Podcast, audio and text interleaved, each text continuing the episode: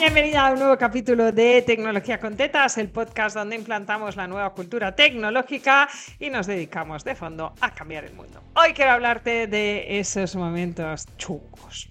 La última vez te hablé de intuición, de esa que yo no tengo, ¿vale? También me pasa otra cosa, que es que no me gustan nada las conversaciones difíciles. Esto me ha pasado toda la vida, no sé, debe haber algo ahí, alguna herencia, alguna cosa, pero las conversaciones difíciles se me dan fatal. Como en la vida, no puedes ir por la vida sin tener conversaciones difíciles, pues tienes que aprender. De hecho, en la membresía Motor Infinito les hice una vez un contenido sobre conversaciones difíciles de todo lo que he ido aprendiendo en este tiempo, porque amiga, no puedes ir por el mundo sin tener conversaciones difíciles. Si eres como yo, ya te puedes poner las pilas y al final te conviertes, muy curioso, porque a mí me cuestan un cojón, pero como he tenido que aprender, al final soy esa persona que inicia las conversaciones difíciles como muy de frente y con mucha profesionalidad, porque es aprendido, no es natural, me estoy cagando viva cuando lo hago. Así que hoy quería traerte la conversación más difícil que creo que hay entre un cliente y un proveedor. Ya sabes que yo hablo de ejemplos en tecnología porque es lo que conozco, pero creo que te puede servir para cualquier otra cosa, que es el momento de resolución de un contrato.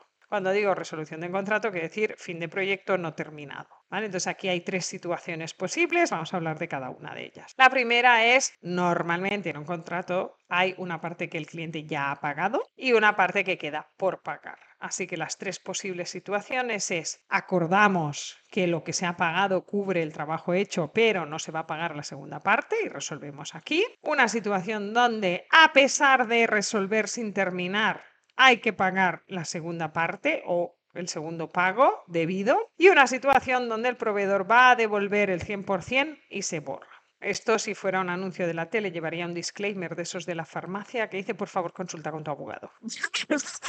no te píes de mí para resolver un contrato, que yo no soy abogada y cuando son contratos de montos altos, yo recurro a un profesional, ¿vale? Haz lo mismo. Pero sí que tienes que tener como en el set de las tres posibles salidas, porque ese abogado te va a pedir tú qué quieres. El kit de la cuestión es por qué vamos a resolver, ¿vale? Y aquí en general suele haber dos motivos. Uno, por un tema de tiempos es decir, yo tenía un lanzamiento el día 1 de enero, estamos a 20 de diciembre, no vamos a llegar y con lo cual el cliente te dice no te voy a pagar.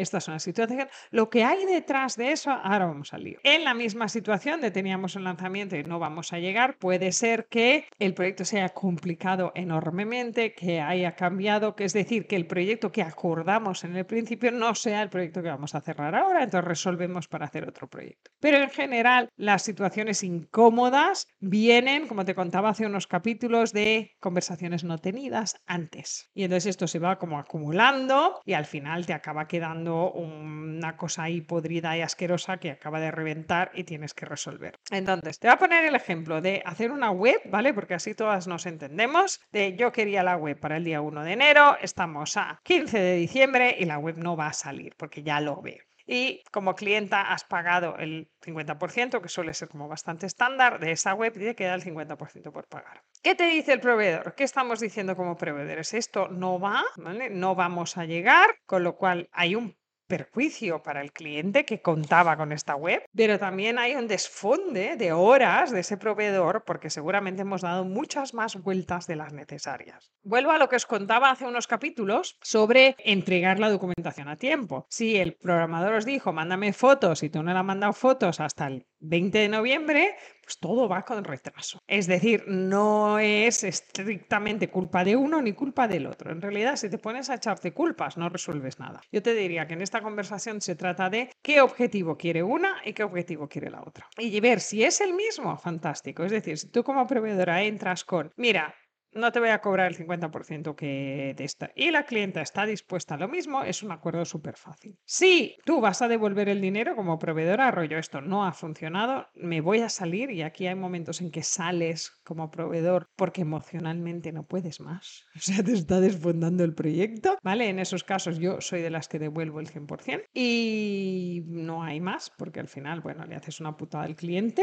que tampoco suele ser un cliente que te ame hasta la muerte, ¿vale? Porque ya lo digo dicho, ya viene la cosita de largo y entonces, bueno, le devuelves el 100%, puede contratar a otro profesional. Aquí suele haber poco desacuerdo. El gran petate es cuando tú como profesional consideras que el trabajo está hecho y que debe ser cobrado y el cliente considera que el trabajo no está hecho y no debe ser cobrado. Esa segunda mitad. Esto es un litigio muy complejo, ¿vale? Es decir, si tú ibas a entregar una web para el 1 de enero es 20 de diciembre y tú consideras que la web está hecha pero que le faltan las fotos y los textos porque la clienta no te los ha dado, es que la web no funciona. O sea, desde la perspectiva del cliente no hay web, pero desde la perspectiva de un proveedor sí está terminado el trabajo técnico. Falta como la parte de contenidos, que esto pasa muchísimo en las webs, pero claro, desde la perspectiva del cliente es como es que sigo sin web y es ya, pero las fotos te las tienes que echar tú.